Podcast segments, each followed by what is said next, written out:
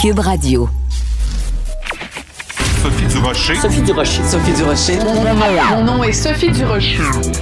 Sophie Durocher. Des opinions éclairantes qui font la différence. Cube Radio.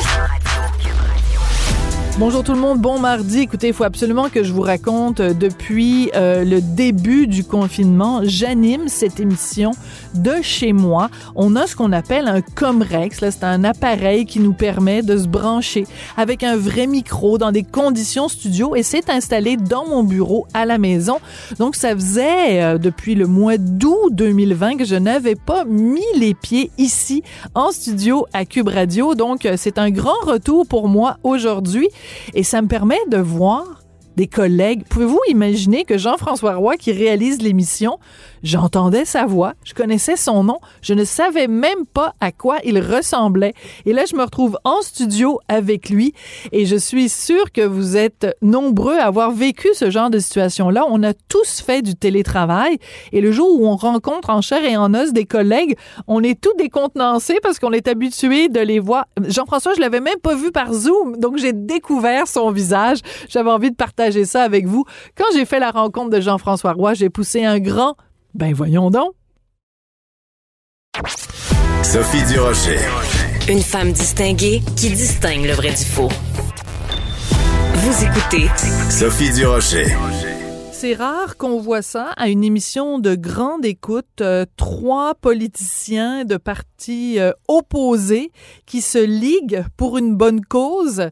C'était euh, dimanche soir à Tout le monde en parle. Donc, le ministre Stephen Guilbeault, le leader du NPD Jacques Meeting et le leader du Bloc québécois Yves-François Blanchet unis pour soutenir l'adoption du projet de loi C10. Yves-François Blanchet, qui est chef du Bloc québécois, et à Cube Radio. Bonjour, Monsieur Blanchet. Bien bonjour, madame. Euh, je dois vous avouer euh, que c'est euh, une des rares fois où on voit des politiciens se rassembler, s'unir côte à côte, alors qu'habituellement, vous vous lancez plutôt des pics d'un bord à l'autre du Parlement. Ben, je dirais, c'est pas, pas si rare. Dans le Parlement, il y a un grand nombre de votes qui sont unanimes. Ça veut dire que tout le monde est d'accord. Même sur des enjeux plus pointus, ça devrait, en théorie, plus souvent, mais quand on approche d'une élection, les chances sont moins bonnes un peu. Là, c'est l'enjeu. Euh, il y a beaucoup de gens dans le milieu culturel qui ont encore mon numéro de téléphone, vous comprendrez bien, et les pressions se faisaient très fortes. Moi, je leur ai dit, écoutez, la réalité, c'est que dans l'état actuel des choses, c'est 10, on va, on le voir sur la radiodiffusion qui contient, qui ne contenait pas, mais qui contient maintenant suite à des améliorations. Puis je dis pas qu'on a tout le mérite, mais on en a un sacré gros bout qui contient des éléments très importants. L'industrie voulait ce choix-là. Je dis, OK, on va faire un truc que le bloc ne fait jamais le Bloc n'appuie jamais euh, des baillons, des attributions de temps, une, motion qui dit on se donne deux jours, puis dans deux jours pour que ce soit fini. C'est la manière de contrer lorsque, par exemple, les conservateurs disent on va faire parler tous nos députés, qu'on va vous empêcher de faire adopter une loi. Mm-hmm. C'est probablement ce qui serait arrivé dans ce cas-ci.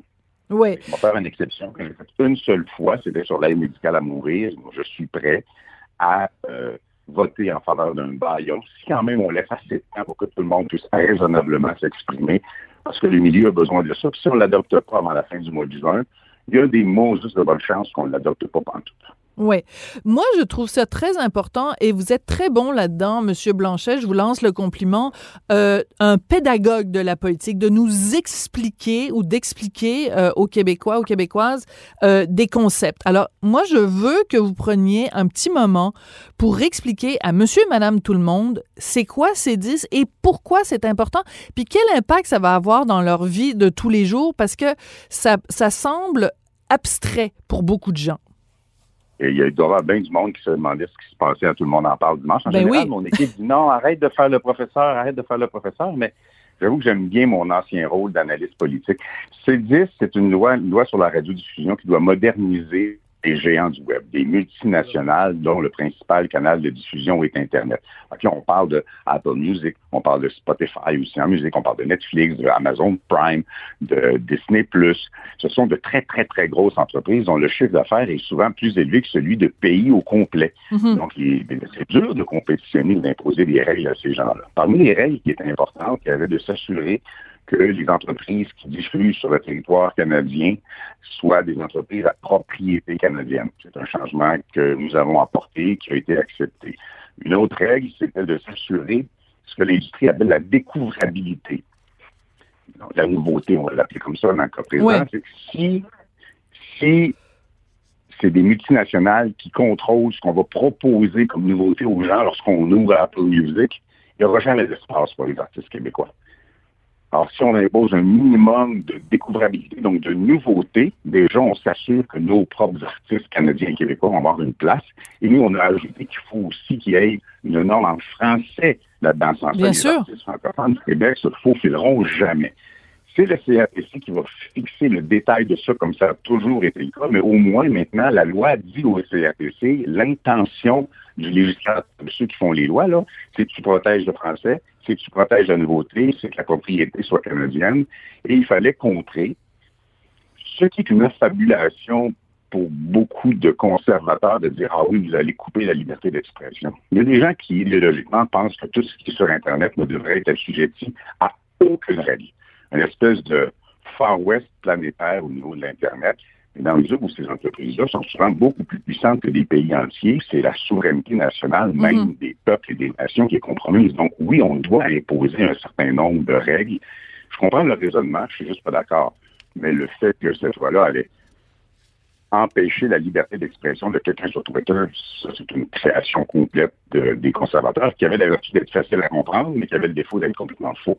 Ouais, mais euh, puis on se rappelle aussi, euh, Aaron O'Toole a quand même fait toutes sortes de de, de, de pressions, de vidéos euh, sur les médias sociaux pour ridiculiser la loi C10 comme si on n'allait plus euh, avoir le droit de faire des vidéos de chats ou enfin de regarder des vidéos de chats. C'était vraiment une caricature de ce qu'est euh, la loi C10, enfin le projet de loi C10. Mais Monsieur Blanchet, vous l'avez dit, c'est une loi qui est pas non plus parfaite, qui avait des défauts.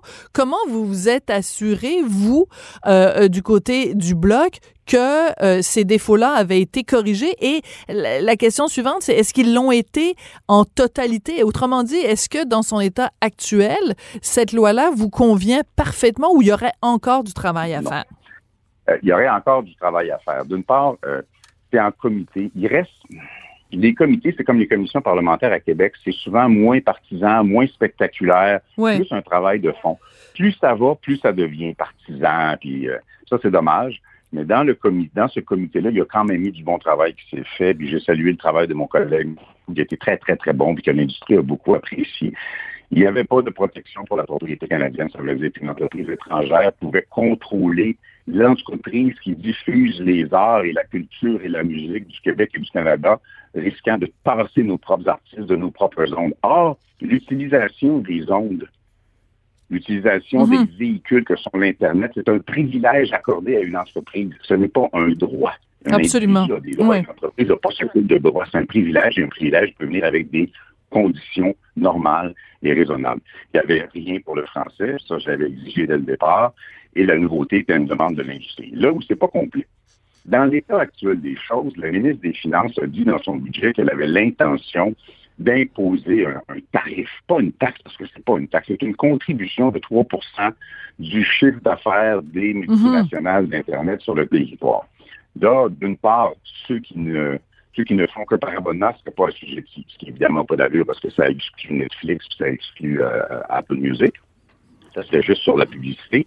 Et l'autre élément, le ministre a prétendu le contraire, Steven a prétendu le contraire dimanche, mais ce n'est pas vrai. À l'heure actuelle, dans la loi et dans le budget, cet argent-là n'est pas réservé aux arts et à la culture comme Hmm. ça l'était avec le fonds des médias. Ça veut dire que le gouvernement fédéral pourrait, en théorie, je ne dis pas que c'est ce qu'ils veulent, en théorie, dans l'état actuel des choses, le gouvernement fédéral peut prendre le 3% éventuel de Netflix, de Spotify, puis de, de euh, Amazon Prime, et l'investir dans les oléoducs dans l'Ouest canadien. Ouch! Il n'y a pas de garantie que l'argent prélevé par ceux qui exploitent la, cul- la culture va être remis en culture alors que c'est un modèle largement établi, même que traditionnellement, quand moi j'étais président de la VIS, on était dans l'ordre de près 40% pour le francophone dans ce Hmm. modèle-là, parce que ça prend une masse critique de base. C'est pour ça que nous, notre proposition au Bloc, ça a toujours été 3% réservé dans un fonds autogéré par l'industrie qui inclut les médias et les arts avec 40% des sommes réservées aux Français. C'est pas la solution ultime. La solution ultime, vous serez pas surpris, c'est l'indépendance du Québec. Dans l'intervalle, Ben, venant d'un leader indépendantiste, en effet, je suis vraiment surprise, Monsieur Blanchet. Non, non, euh, mais on comprend tout à fait que dans votre perspective des choses, euh, la solution à tous les problèmes, incluant les ongles incarnés, c'est de faire l'indépendance euh, du Québec. mais... Non, la seule différence pour les ongles incarnés, c'est qu'on déciderait nous autres même comment on les soigne. Puis on ah! n'attendrait pas les transferts en santé du fédéral. Excusez-moi, c'est bien répondu. Je vous avoue que elle est, elle est bien envoyée. Euh, mais euh, il, reste quand même que euh, une chose à laquelle on a assisté au cours des dernières semaines, moi je regardais ça aller, c'est un, sujet qui a beaucoup, beaucoup, beaucoup préoccupé le Canada anglais. Et c'est seulement depuis quelques jours qu'on commence à parler de ce dossier-là euh, au Québec. Est-ce qu'il y a un cas de deux solitudes dans ce dossier-là où, euh, ça, ça, écoute, on ne compte plus le nombre d'éditoriaux qui ont été écrits euh, au Canada, dans les journaux du Canada anglais au sujet de C10. Je pense qu'en fouillant beaucoup, beaucoup, beaucoup, on trouverait peut-être deux chroniques au Québec qui ont été écrites là-dessus. Euh, comment vous expliquez cette, différence de point de vue sur ces dix, euh, M. Blanchet? Dans les derniers jours précédents, euh, tout le monde en parle, il y a eu plusieurs textes publiés au Québec suite à des, des lobbies, des téléphones que les gens de l'industrie ont fait, notamment à moi, mais aussi à plusieurs chroniqueurs. J'ai vu plusieurs textes. Mais la perspective est très différente et historiquement, ça a toujours été un peu comme ça. D'abord, au Canada, et ils nous ont envié ça pendant longtemps à cause qu'il n'y a pas la barrière de la langue. Les télévisions les plus écoutées au Canada sont américaines, les magazines les plus lus sont américains. Euh, la culture américaine est dominante au Canada, Absolument. alors qu'au mm-hmm. Québec, on avait un star system qui est beaucoup affaibli maintenant.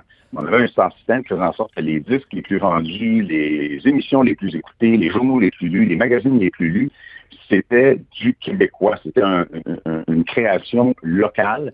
là, ça s'est affaibli maintenant, mais c'est la pas une barrière, la langue, c'est le filtre de la langue qui mhm. donne une espèce de protection au Québec et par extension au Canada, parce que sans la variable linguistique québécoise, le Canada va perdre une grande partie de son identité, de son identité, pardon, puis je le dis en tout respect pour mes amis acadiens puis les francophones à l'extérieur du Québec, mais c'est une réalité. Donc, mhm.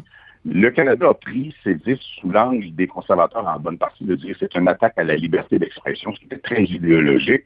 Et le Québec l'a pris sous l'angle de il faut protéger la capacité d'être diffusé des arts, des artistes et des contenus québécois, en particulier des contenus québécois francophones. D'accord.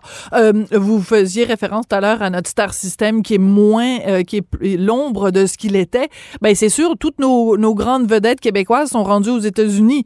Euh, la, la, la, grande annonce pour la réouverture aux États-Unis, c'est que Céline Dion revient à Las Vegas en novembre. Nos meilleurs cinéastes, Denis Villeneuve, Jean-Marc Vallée, Falardeau, sont tous rendus aux États-Unis puis font des films là-bas.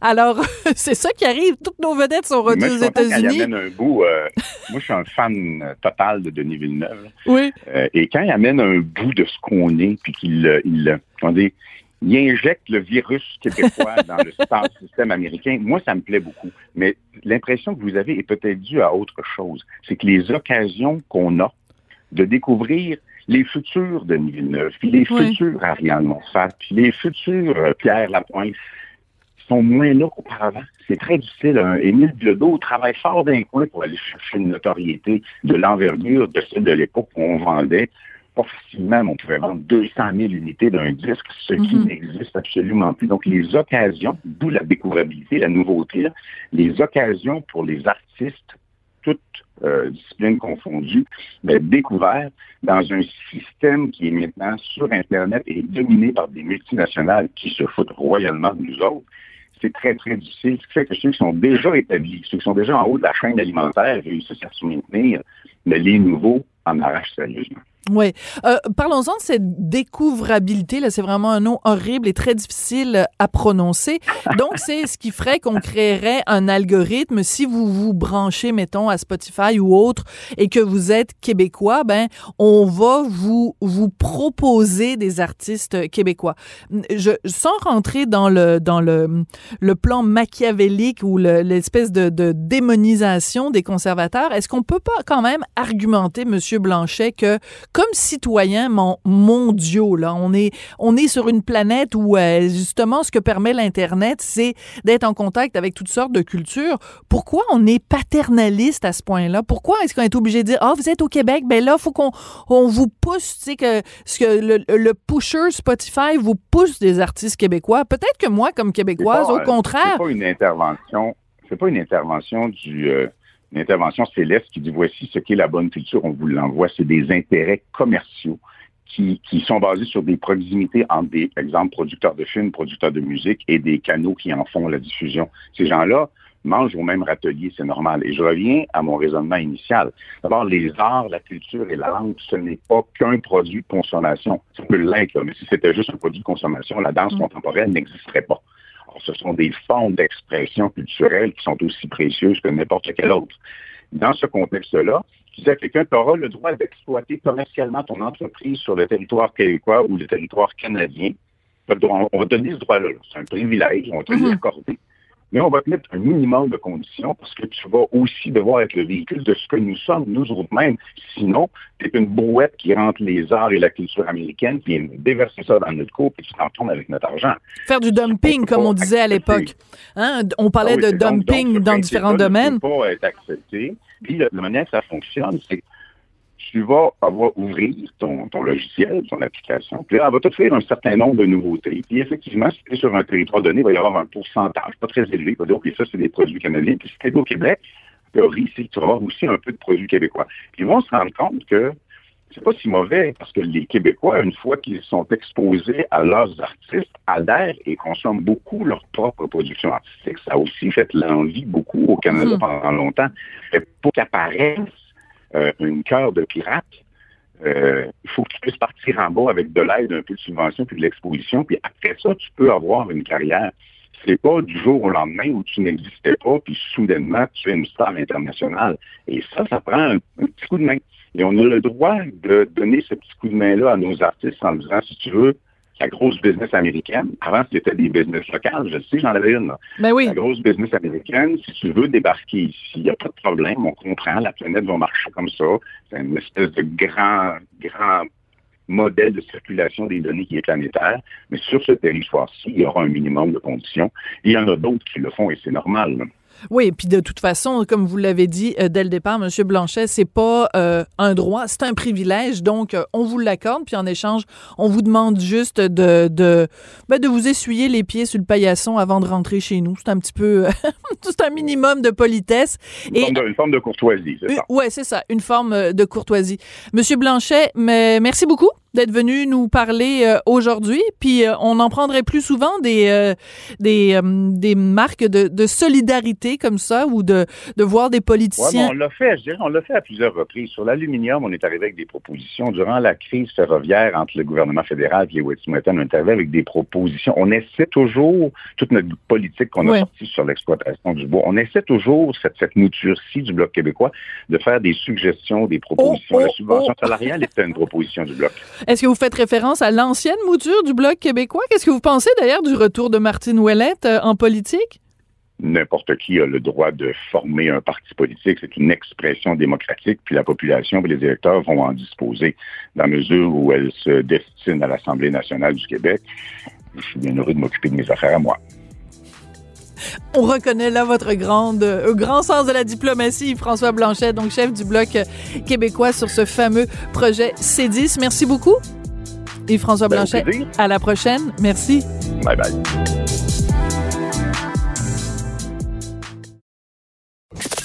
Avertissement. Cette émission peut provoquer des débats et des prises de position pas comme les autres. Vous écoutez Sophie Durocher. Ça fait plusieurs fois depuis le début du confinement, déconfinement, euh, depuis le début de la pandémie, euh, depuis que les théâtres sont réouverts, que je suis allée voir des spectacles et une chose qui me frappe, c'est évidemment à cause de la distanciation sociale imposée par le gouvernement, on se retrouve avec des théâtres parsemés, clairsemés. C'est pas fort fort pour euh, créer une ambiance de communion dans un théâtre. C'est pour ça que les attentes sont énormes aujourd'hui pour cette fameuse conférence de presse de 17 heures. Qu'est-ce que le gouvernement va annoncer? On va en parler avec la directrice générale et la directrice artistique du TNM, Lorraine Pental. Lorraine, bonjour. Oui, bonjour, comment ça va? Ben moi, ça va très bien, Lorraine. Écoutez, euh, on apprend donc euh, une chose est sûre, c'est qu'à partir du 28 mai, ça va être la levée du couvre-feu.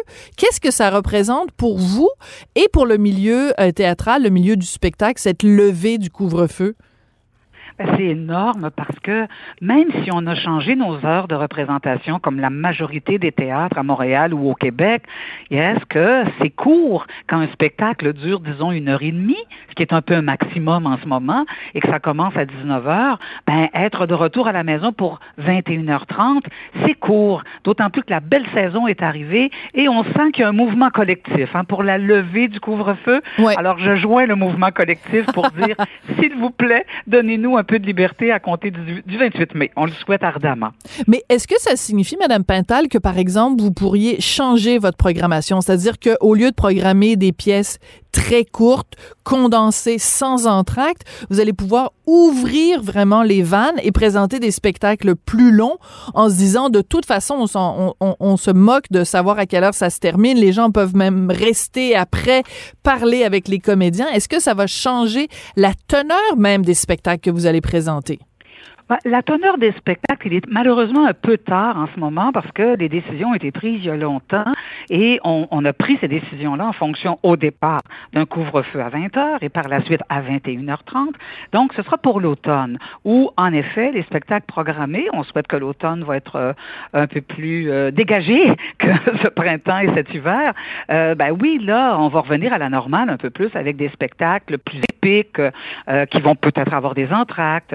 Oui, plus de liberté mais vous touchez un point, c'est la sociabilisation ben que l'on aime faire après un spectacle.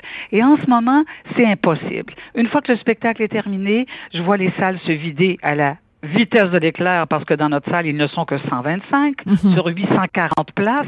Et les acteurs, habitués à recevoir de la visite en coulisses, à jaser, à échanger avec le public ou avec des amis, ça ne se fait pas. C'est très frustrant. En fait, c'est comme si on était privé euh, de la partie euh, euh, euphorique de notre métier, c'est-à-dire les rencontres, les échanges. et donc, on, on, se sent un peu comme privé de ces moments de chaleur humaine après un spectacle. Alors, oui, la levée euh, du couvre-feu va permettre au moins de retrouver cette liberté de contact, de communion, de rassemblement. Et nous, je dirais, si je peux passer un message, oui, oui, allez-y. qui nous a beaucoup euh, euh, rendu la vie difficile, c'est le retour aux deux mètres de distance. Parce que au lieu d'avoir, par exemple, comme on a eu à Zébrina l'automne dernier, 175 personnes, parfois même 200 spectateurs dans notre salle, le retour aux deux mètres a fait qu'on est à 125. Mm-hmm. Alors, si on pouvait baisser à 1,5 mètres. Disons, allons-y prudemment. Les gens sont masqués hein, dans la salle. Alors vraiment, je regarde nos salles, la manière dont la configuration euh, se présente en ce moment. Il y a tellement de distance entre les spectateurs que c'est, est presque... Euh, c'est gênant, en fait. Tu dis, mais non, on pourrait avoir plus de monde en ce moment. Et 1,5 mètres, et je n'ose même pas imaginer un mètre. Et là, je me, et ça aussi sur scène, hein, pour les acteurs. Bien sûr. On fait des mises en scène à deux mètres de distance, là, nous, là. Alors, c'est pas évident pour les comédiens. Alors ça, si ça pouvait baisser un peu d'ici le d'ici l'été, en fait, hein, si c'est à compter du 28 mai, ben tant mieux. Nous, on va accueillir Robert Lepage, on va terminer en beauté la vallée des avalées. Alors ça, ce serait vraiment un plus. Puis moi, je vais parler pour notre café du Nouveau Monde, bien sûr, parce que j'apprends que le 28 mai, en tout cas, je crois qu'on ne rêve pas en couleur en se disant que les terrasses vont être Absolument. On va avoir un été de terrasse, et nous, on en a une. Alors c'est clair que ce serait pour les restaurateurs aussi euh, la lumière au bout du tunnel, parce que nous, on vit une situation dramatique, mais les restaurants, les commerces, certains commerces, c'est l'enfer. Surtout quand on voit les parcs bondés avec plein de gens qui mangent en plein air, ben on se dit, ben pourquoi ils mangeraient pas sur une terrasse? Hein? Euh, vraiment, je pense que le, le, le, danger de contagion, il est pas si euh, euh, important sur une terrasse l'été. Alors ça, c'est des demandes qu'on fait au gouvernement. Maintenant, j'ai très hâte d'entendre le premier ministre, même si là, bon, il y a, il y a quand même quelques mesures mesures qui ont coulé et on sait qu'il y aura des confinements. Bien sûr, on s'entend, il faut que ce soit progressif, mais je pense qu'on est dû pour euh, quelques mesures de déconfinement. Oui, mais ça c'est important parce que je lisais euh, ce matin dans les journaux, il y avait euh, Roxane Borges da Silva qui disait à propos justement des salles fermées, à propos des salles de spectacle, puis le fameux, bon, est-ce que ça doit être 2 mètres, est-ce que ça doit être 1,5, elle disait ce qui suit, puis c'est vraiment une citation mot à mot. Elle dit, le problème, c'est qu'il n'y a pas de données qui nous disent si on a tant de personnes par mètre carré, si on a tel niveau de ventilation, si les spectateurs portent un masque, s'ils respectent la distanciation, on obtient un risque X. Ce niveau de précision n'existe pas. Les décisions doivent être prises avec une spéculation sur les risques. Donc, c'est ça le, le, problème, c'est qu'on ben, n'est pas capable de chiffrer le risque dans une salle de spectacle. Ben oui, euh, c'est très juste, surtout, ça dépend évidemment de la grandeur de la salle, mais quand on a une grande salle comme le TNM ou même, bon, l'OSM ou autre, la ventilation d'un lieu pareil, c'est impeccable. ben oui. La hauteur, je veux dire, c'est clair que le danger que des aérosols se promènent et nous contaminent, là, je veux dire, c'est à peu près nul. Mais surtout si les gens, si les gens portent le masque, parce que je suis allée ben deux fois au TNM au cours des, dernières euh, semaines, les gens, et, et les gens le respectent scrupuleusement. Je trouve que c'est important de le dire. C'est pas juste une consigne que vous donnez au début, mais moi, à plusieurs reprises pendant le spectacle, je me retournais juste pour voir est-ce que tout le monde le fait, est-ce qu'il y a des gens qui trichent, qui enlèvent? Personne. Les gens sont vraiment euh, respectueux. Donc, c'est difficile d'imaginer que même si on passe une heure et demie les uns à côté des autres, avec le masque dans un endroit ventilé, c'est quoi les chances qu'on l'attrape? Ben non, c'est, c'est, je crois que c'est minime parce que euh, au risque de me répéter, Zébrina, nous avons vécu le 1,5 mètres. Mais oui. Euh, avec avec les masques, même les masques n'étaient pas obligatoires à ce moment-là, mais les gens les portaient. Vous avez raison de dire que le public est coopératif, mais à outrance. Ils sont tellement généreux dans dans, dans le respect des règles. Et euh, il n'y a eu aucun cas euh, de déclarer au TNM à 1,5. Alors vous avez raison. Y a, je pense pas qu'il y a de données scientifiques qui nous disent qu'il faut absolument rester à deux mètres et ça jusqu'en septembre. Alors, je pense qu'il faut assouplir ces règles-là. Je le souhaite. Je ne sais pas si c'est ça qui va être dit ce soir, mais en tout cas, le message est passé. On a passé le message et aussi c'est pour la, évidemment, la rentabilité de nos euh, productions, mais aussi, je pense aux acteurs sur scène. Bien Personne se plaint en ce moment. On est dans une salle très intime. L'écoute est bonne. Quand les, quand les lumières se, se ferment, on n'a pas l'impression d'être si peu nombreux dans la grande salle du TNM, mais en même temps, c'est pas la même énergie que l'on reçoit du public. C'est une énergie qui est dispersée dans la salle. Alors, bien sûr, on ajouterait une centaine de personnes dans notre salle. Ça change tout. Jusqu'en juin, ça changerait la dynamique. Et bien sûr, ce qu'on souhaite, c'est que, bon, la vaccination continue, euh, que les, euh, les, les, cas commencent en effet à régresser de manière constante, importante, pour que l'automne, ben, on puisse euh, peut-être pas afficher salle comble, on verra, mais en tout cas que les règles s'assouplissent. C'est clair. Sinon, ben là, il en va de la rentabilité de beaucoup, beaucoup de théâtres. Et quand on parle de rentabilité, ben, on parle de la précarité du statut des artistes. Bien sûr. Qui en plus euh, ne fera pas l'objet d'une réforme, on l'a, on l'a compris, mais euh, c'est triste parce que c'est ceux qui ont payé le prix dur, lourd de la pandémie. Il y en a là-dedans, c'est majoritairement des travailleurs culturels autonomes ou des travailleurs autonomes. Et ça, c'est, c'est grave pour une société comme le Québec ou même euh, à l'ensemble du Canada. Donc, oui, il n'y a pas de données scientifiques, donc je crois qu'on peut revenir à un point et j'espère un sur scène dans la salle en toute sécurité et le public va nous suivre parce que de toute façon on sent qu'il y a un désir hein, de revenir au théâtre. Bien les sûr. merci, ça crie merci dans la salle une fois que hmm. euh, les saluts euh, ont lieu. C'est tellement touchant. Nous on est euh, on est très très touchés par cette réaction là. Puis on n'est pas les seuls. Ça se passe dans beaucoup de théâtres à Montréal en ce moment. Comme vous le dites, vous en avez vu pas mal. Oui. Et moi aussi je suis allée au Rideau Vert, je suis allée à la Licorne. Bon, puis j'ai vu à quel point tout, tout se passait extrêmement bien. Alors, ben, il faut se rendre compte maintenant que espérons, la pandémie commence peut-être à être derrière nous et on envisage la post-pandémie avec espoir, courage et résilience. Oh, que c'est bien dit, Lorraine. Euh, je regarde ce, qui se passe, par exemple, en Angleterre, où leur déconfinement est quand même plus avancé que le nôtre, et je regarde leurs critères. Pour les théâtres, pour les salles de cinéma, on parle non pas de distanciation ou de ci puis de ça, on parle de pourcentage de la capacité d'accueil. On dit théâtre et salles de cinéma ne doivent pas dépasser 50% de leur capacité d'accueil. Est-ce qu'une formule comme ça au Québec mmh. serait pas beaucoup plus intéressante, beaucoup plus avantageuse? Vous nous avez dit qu'il y avait de la place pour 825 personnes au théâtre du TNM. Est-ce qu'on pourrait pas dire à l'ensemble des salles de spectacle euh, au Québec, dire, écoutez, arrangez-vous comme vous voulez, mais il faut pas qu'il y ait plus de 50% de votre capacité d'accueil. Est-ce que ce serait pas une bonne idée, ça? Ben, dans un, oui, dans une première étape de déconfinement, disons, euh, soit cet été, d'ici l'été, je ne sais pas s'il est, euh, il est peut-être un peu tard, mais pour l'automne, si jamais on devait encore respecter des mesures sanitaires, écoutez, euh, je vais vous voler l'idée. Bon, je vais la prendre à bras le corps et on va en faire euh, euh des représentations ou des recommandations au gouvernement, étant donné que le, la, le, lien communicationnel avec le ministère de la Culture, il est là, hein, il, est, clairement là. Est-ce qu'il est bon? Est-ce qu'il est bon? Donc, parce que moi, je veux savoir, là, Nathalie Roy s'est fait reprocher beaucoup de choses depuis le début de la pandémie, qu'elle n'était pas à l'écoute du milieu, que donc je veux juste entendre votre son de cloche aujourd'hui, là, euh, le 18 mai. Vous, vous vous considérez écouté, vous avez une oreille attentive euh, du côté de, du ministère de la Culture? Certainement, et je pense qu'il faut le dire quand les choses vont bien. Ben oui. Parce que ça a été toute une adaptation depuis un an, depuis le début de la pandémie.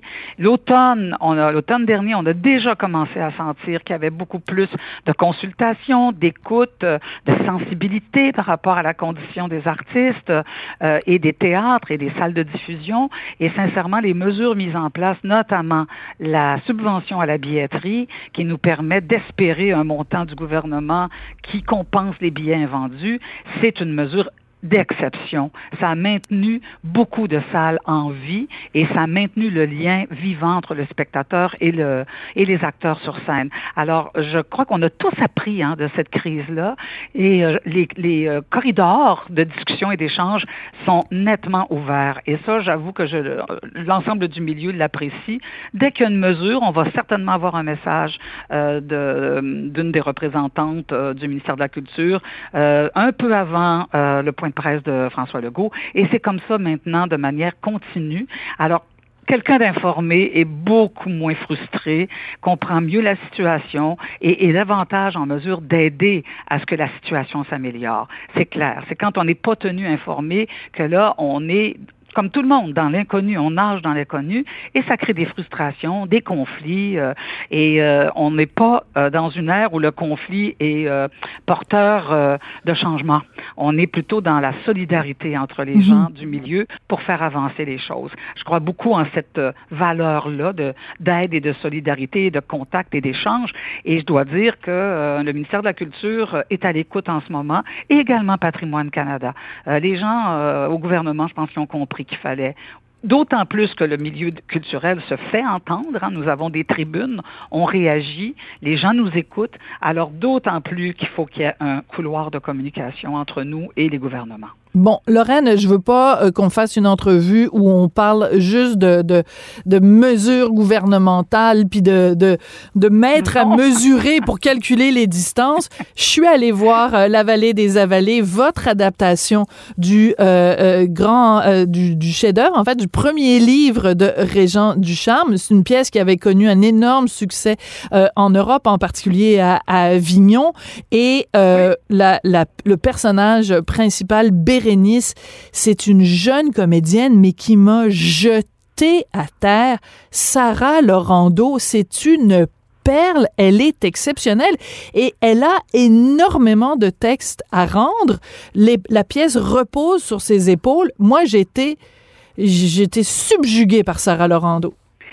Ah, vous me faites tellement plaisir parce que Sarah, en effet, est une comédienne d'exception, euh, assez jeune encore. Hein? Elle, euh, elle a quelques années euh, de métier dans le corps, mais quand même, euh, elle, euh, elle monte de plus en plus et, ça, et s'affirme comme une comédienne à laquelle, sur laquelle on peut compter. Bérénice est un rôle énorme parce qu'elle a toute la pièce sur les épaules. Ouais. Et ce qu'elle a de merveilleux, c'est ce sens du tragique et du comique en même temps, en plus d'avoir une technique de scène incroyable. Et euh, beaucoup d'inventivité. C'est ce que ça prend pour Bérénice.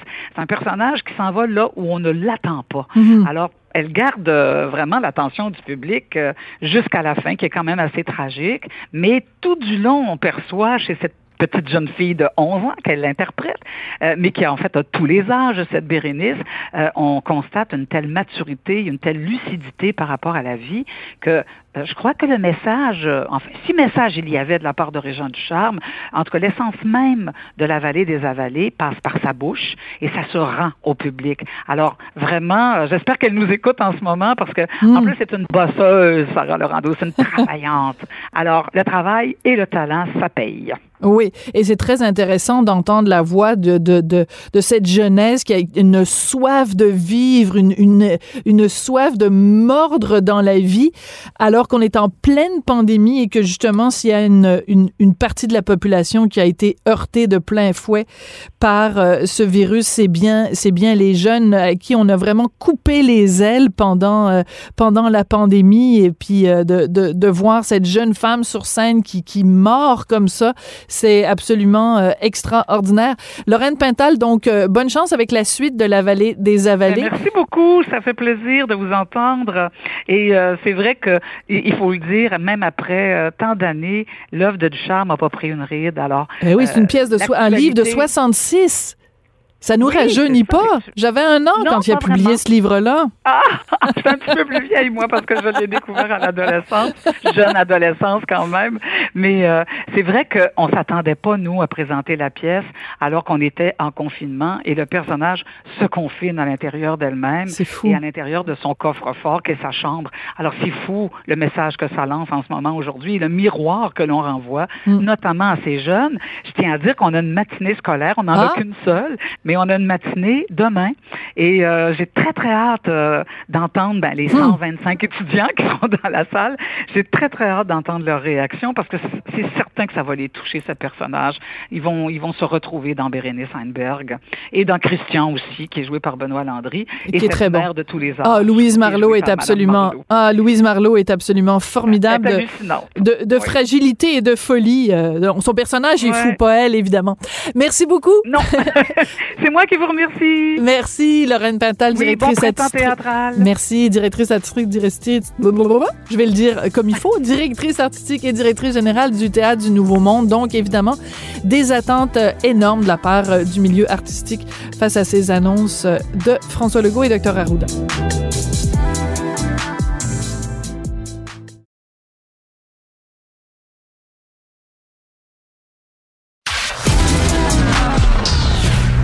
Culture aux affaires publiques.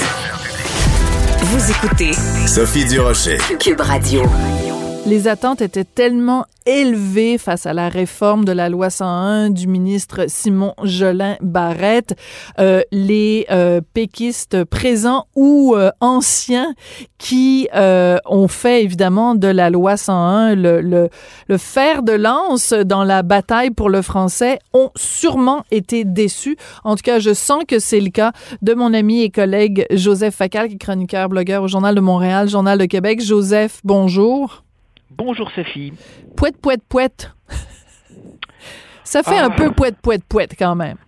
Ben, disons que euh, le, le gouvernement avait lui-même créé beaucoup d'attentes en parlant de mesures costaudes. Ouais. Alors bon, c'est peut-être costaud en termes de nombre de pages, en termes de nombre d'articles, en termes de quantité de mesures dans le panier d'épicerie, mais euh, je te dirais que c'est c'est très très large, mais c'est un pouce de profond. Tu vois? C'est bien dit, j'adore ton image. Écoute, pendant que je te parle, Joseph, je suis allée voir euh, dans le dictionnaire la définition du mot costaud. Alors, euh, c'est euh, synonyme de fort, robuste et solide. Est-ce que on peut vraiment dire que la réforme Jolin Barrette est forte, robuste et solide? Pas Ben, vraiment. écoute, tout- non, non, vraiment pas. Tout est une question, évidemment, euh, de point de vue.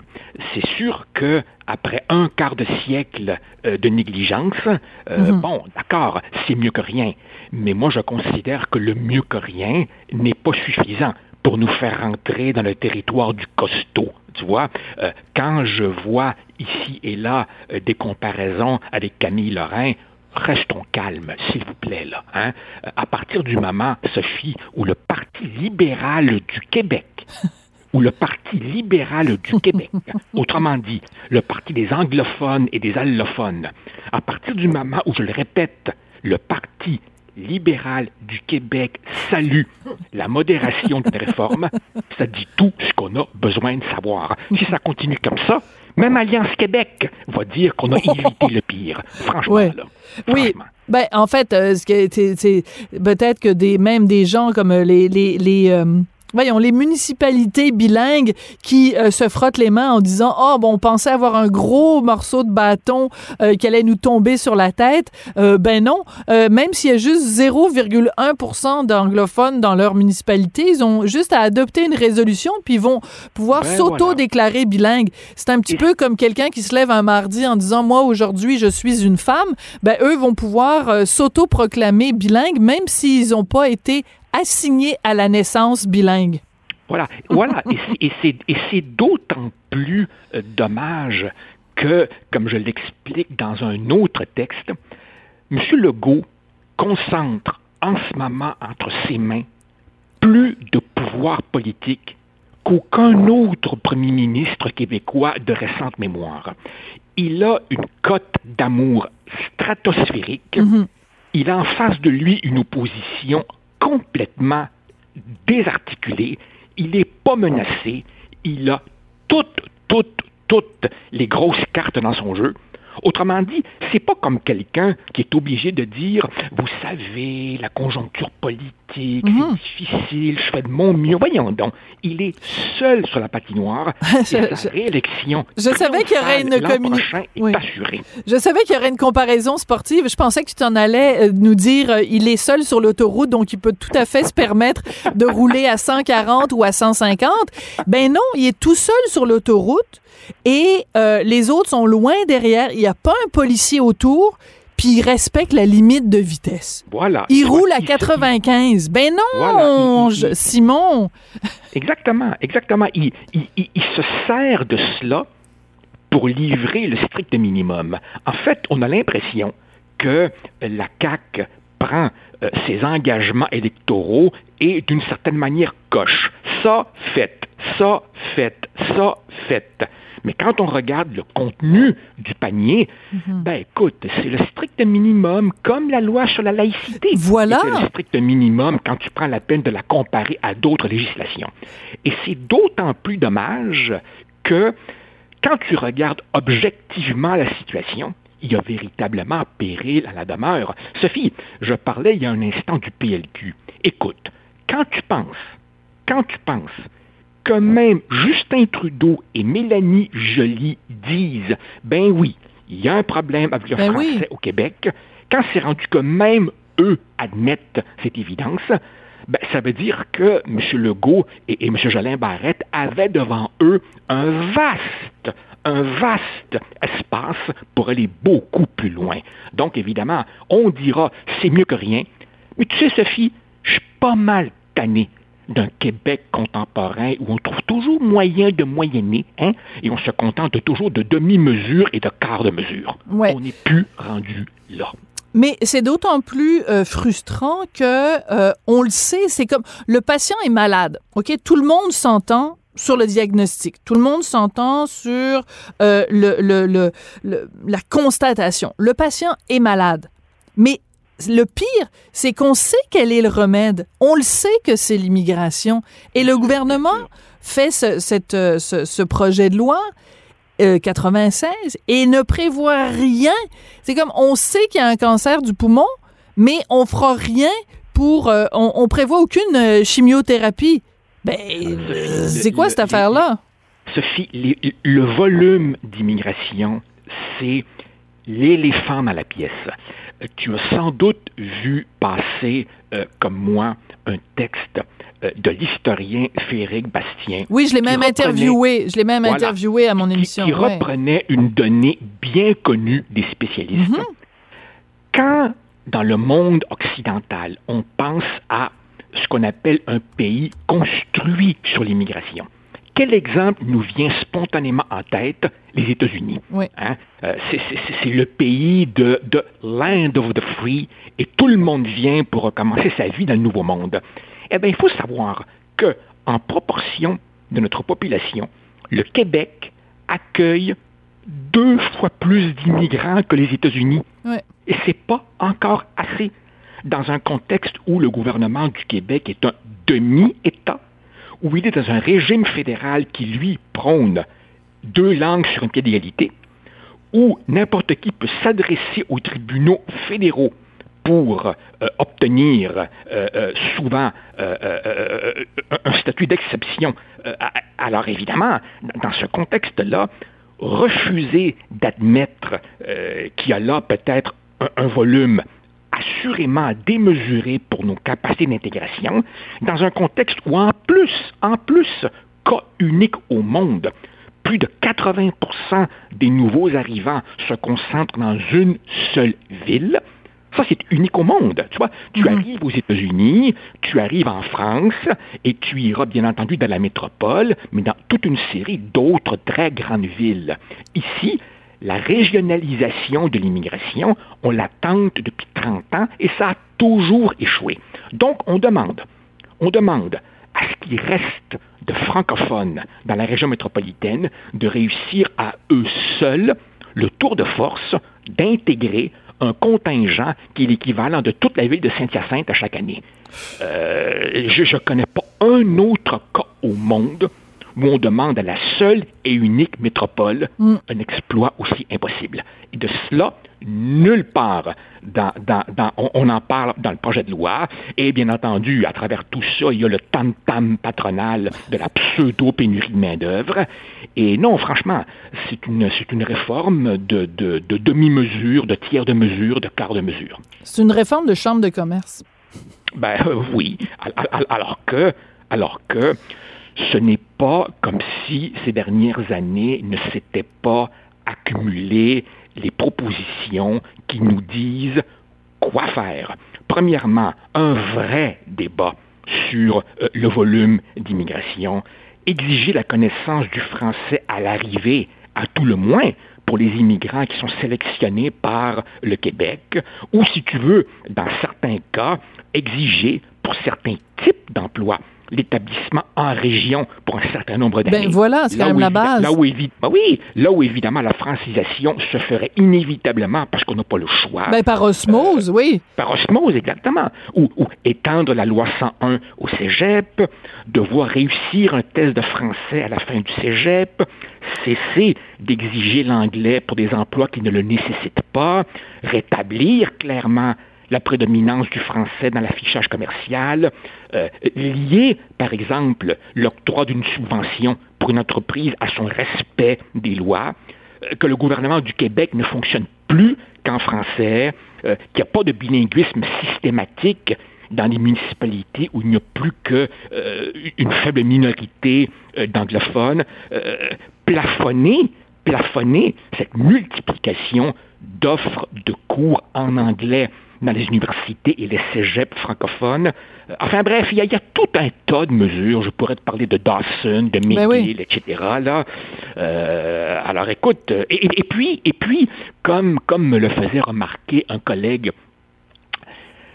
si tu veux être sérieux, il faut toujours que tu te donnes des objectifs chiffrés, mesurables, ben voilà. pour essayer de marquer un peu tes progrès par étapes non plus, il n'y a pas ça. Alors euh, oui, effectivement, je, confesse ma déception et, et je sens bien que je ne suis pas le seul. Oui. Euh, et euh, ce qui est intéressant euh, à travers tout ça, ça va être aussi de voir, euh, moi hâte, très hâte de voir les, les, sondages auprès de la population, savoir ce que la population euh, en pense. C'est-à-dire que, tu sais, Richard l'autre jour posait la question euh, aux gens dans sa chronique, voulez-vous encore vivre en français? Donc, quand les Québécois vont se prononcer sur ce projet de loi de Simon Jolin Barrette, là, on va savoir ce qu'ils pensent vraiment. Est-ce que s'ils sont contents du projet euh, de Simon Jolin Barrette, ça veut dire que finalement l'avenir du français ne les inquiète pas tant que ça. Euh, si au contraire ils sont déçus, ça veut dire que oui, ils s'inquiètent et qu'ils écoutent les démographes qui nous prévoient pour euh, 2030 ou même avant euh, que les francophones soient minoritaires euh, à Montréal. Donc c'est là qu'on va voir ce que les Québécois ont dans le ventre. Est-ce qu'ils sont réellement attachés au français ou c'est un français euh, de façade? Oui, mais le problème de cela, euh, Sophie, c'est que... Rapidement, parce que c'est la fin. Ben, écoute, vraisemblablement, tu sais, pour les francophones hors de la région métropolitaine, pour eux, le danger n'est pas visible. Oui. Si tu habites Jonquière, si tu habites Sherbrooke, si tu habites euh, Bécomo, tu ne sens pas que le français est en danger. C'est vrai. Alors évidemment, euh, ce ne sont que les gens de la région métropolitaine qui sentent cela et la CAQ, je te le rappelle, possède un siège sur l'île de Montréal.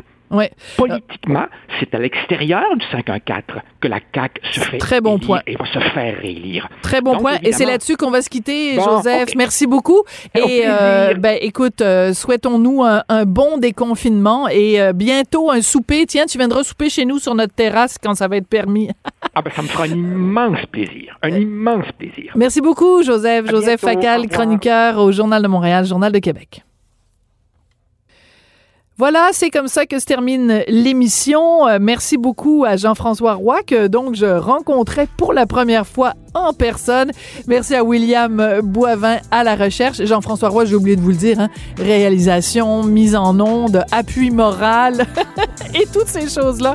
Merci beaucoup et bon déconfinement. On se retrouve demain. Cube Radio.